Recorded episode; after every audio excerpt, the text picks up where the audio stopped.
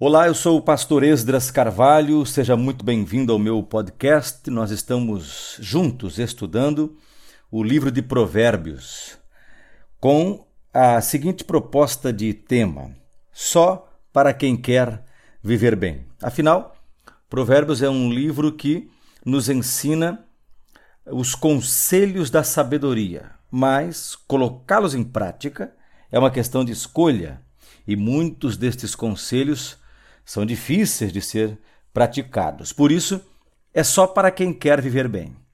É preciso querer, é preciso se esforçar, mudar hábitos e pôr em prática o que o livro ensina.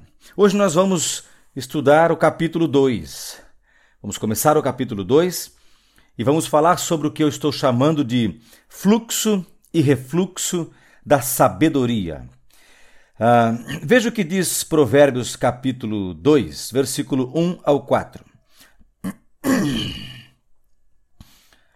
Meu filho, se você aceitar as minhas palavras e guardar no seu coração os meus mandamentos, se você der ouvidos à sabedoria e inclinar o seu coração ao entendimento, sim, se você pedir inteligência e gritar por entendimento, se buscar a sabedoria como a prata e a procurar como se procuram tesouros escondidos.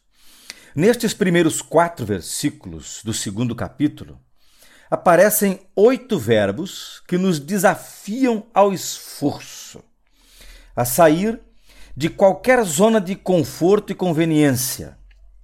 Aqui, como em todo o livro de Provérbios, a sabedoria é algo que custa e custa caro.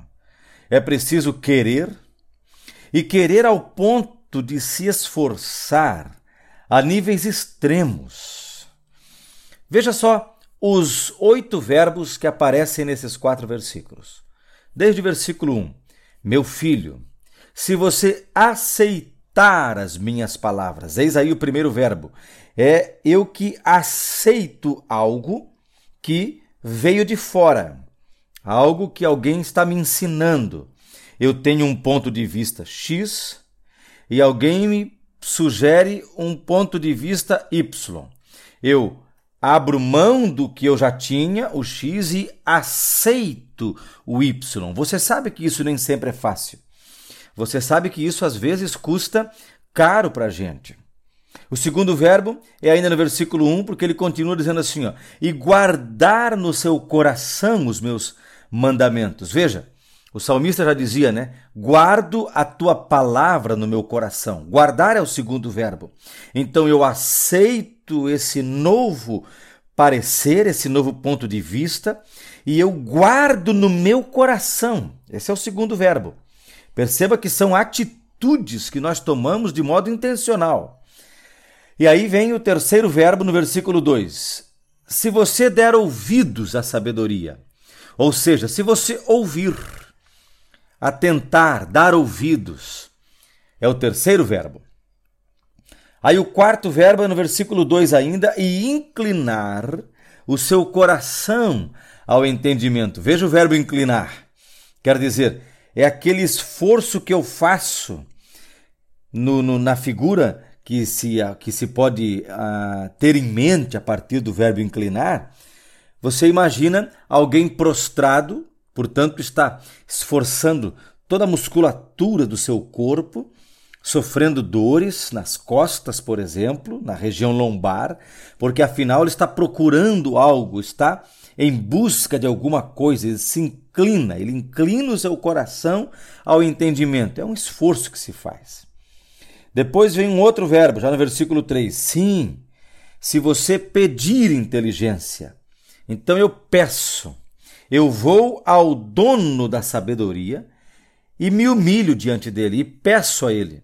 Tiago já falava sobre isso também no Novo Testamento, ou vai falar sobre isso também no Novo Testamento, quando ele diz: se alguém tem falta de sabedoria, peça a Deus, que a todos dá liberalmente. Então surge o verbo pedir. Depois o outro verbo, ainda no versículo 3. Além de pedir, ele fala: e gritar gritar por entendimento. Então observe que é uma pessoa que está buscando ao ponto do desespero. Eu quero, eu preciso e eu grito para que alguém me dê o entendimento.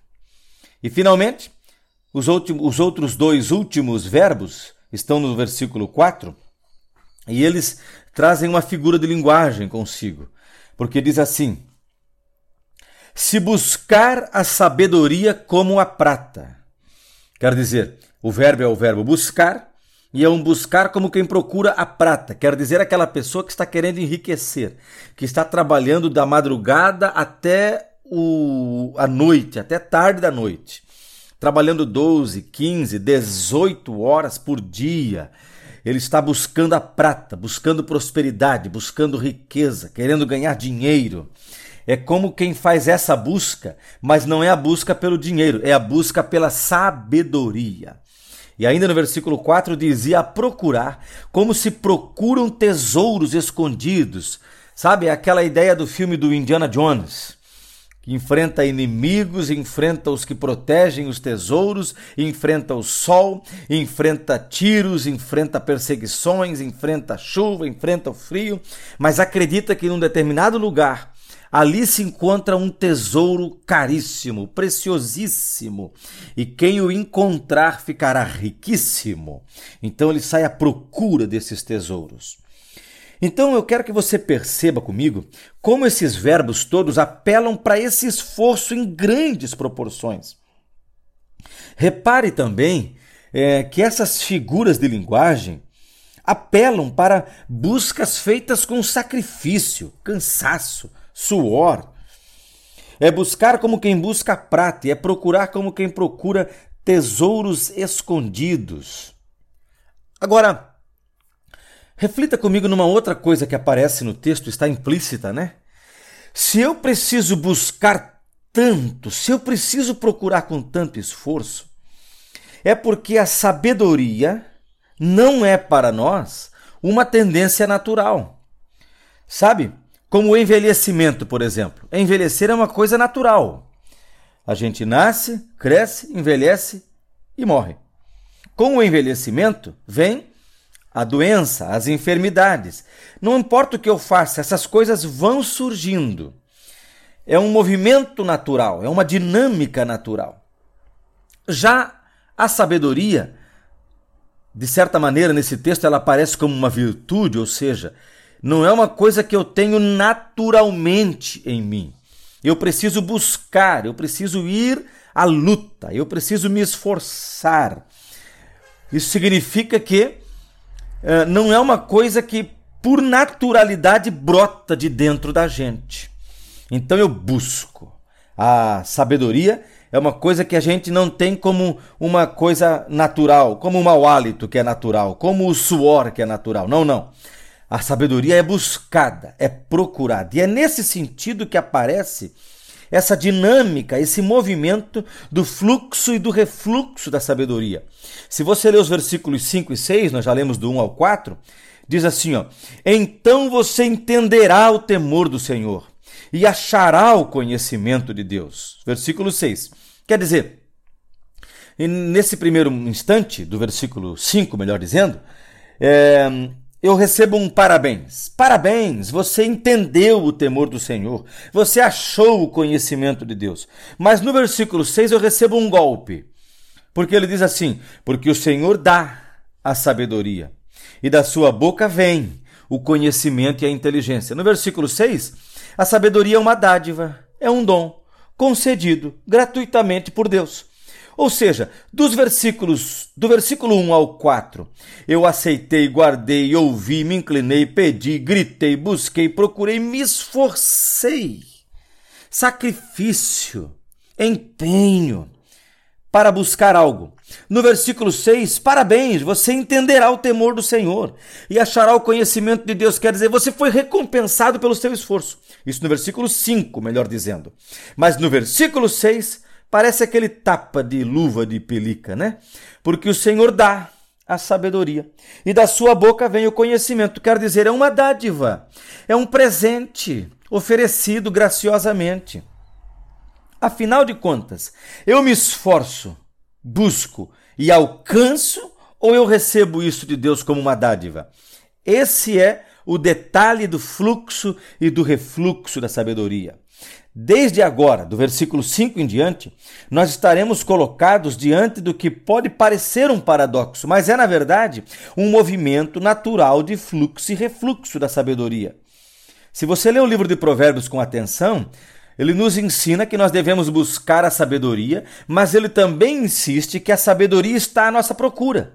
Por exemplo, a sabedoria no capítulo 1, versículos 20 e 21 clama a nós. Ela nos procura pelas praças. Porém, nós também devemos clamar em voz alta pela sabedoria no capítulo 2 e no versículo 3. O texto, nos conduzindo por seu próprio caminho, vai nos exortar a colocarmos grande esforço e busca pela sabedoria.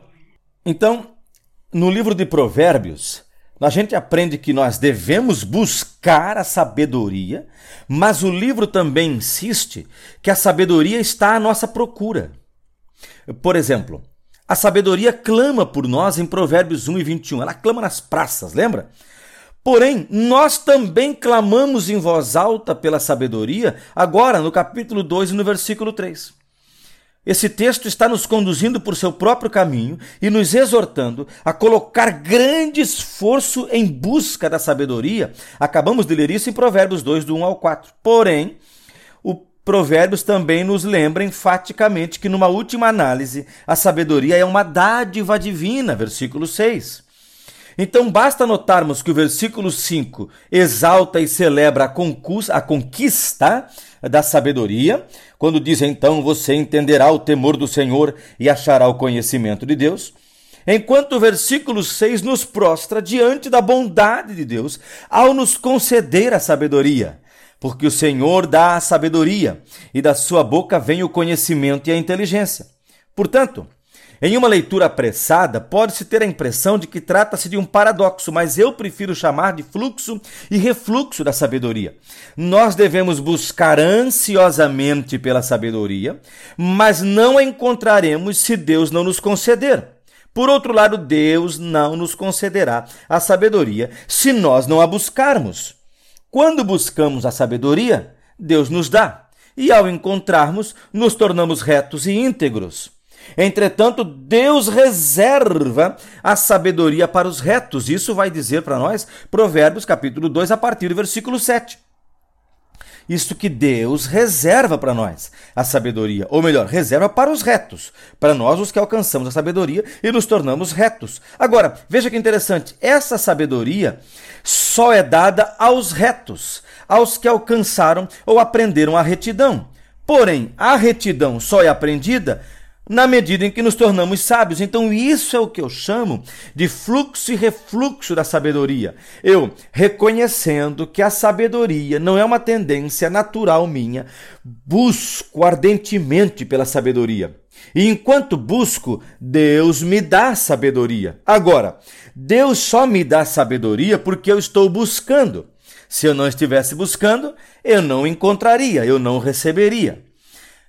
Passo seguinte: recebo a sabedoria e, conforme vou agindo com essa sabedoria, demonstro retidão nas minhas ações. Porque estou agindo com retidão, recebo a sabedoria que é reservada aos retos. Mas eu não seria reto se eu não tivesse encontrado a sabedoria. E não teria encontrado a sabedoria se eu não tivesse buscado por ela. E porque busquei por ela, a encontrei. Então você percebe que não é um paradoxo, é um movimento de fluxo e refluxo.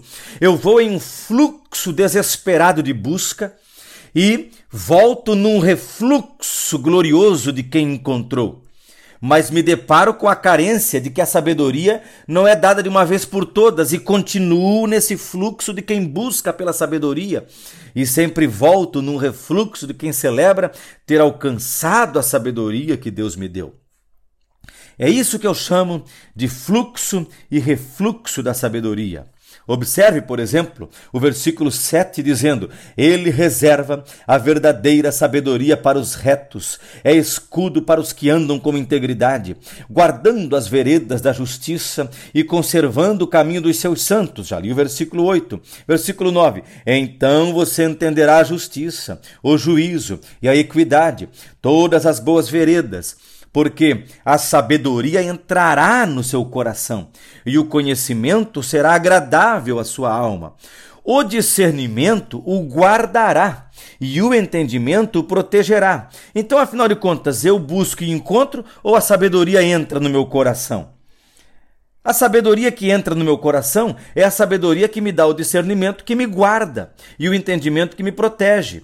No versículo 12, a sabedoria o livrará do caminho do mal e do homem que diz coisas perversas, do, dos que abandonam as veredas da retidão, para andarem pelo caminho ou pelos caminhos das trevas. Versículo 14: Dos que têm prazer em fazer o mal e se alegram com as perversidades dos maus. Versículo 15: Cujas veredas são tortuosas e que se desviam em seus caminhos. Então veja, eu estou desfrutando da recompensa e dos benefícios da sabedoria. Isso significa que eu a alcancei, mas eu só a alcancei porque eu busquei. Então esse é o movimento de fluxo e refluxo da sabedoria. No próximo podcast, nós vamos falar mais detidamente sobre o valor, as recompensas, os benefícios da sabedoria. Mas por hora, eu quero te convidar a entrar nessa dinâmica, nesse movimento dinâmico de fluxo e refluxo da sabedoria. O Senhor te fará cada dia mais sábio,